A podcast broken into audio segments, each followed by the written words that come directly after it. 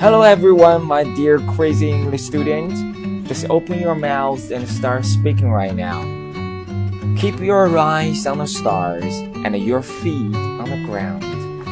Keep your eyes on the stars and your feet on the ground.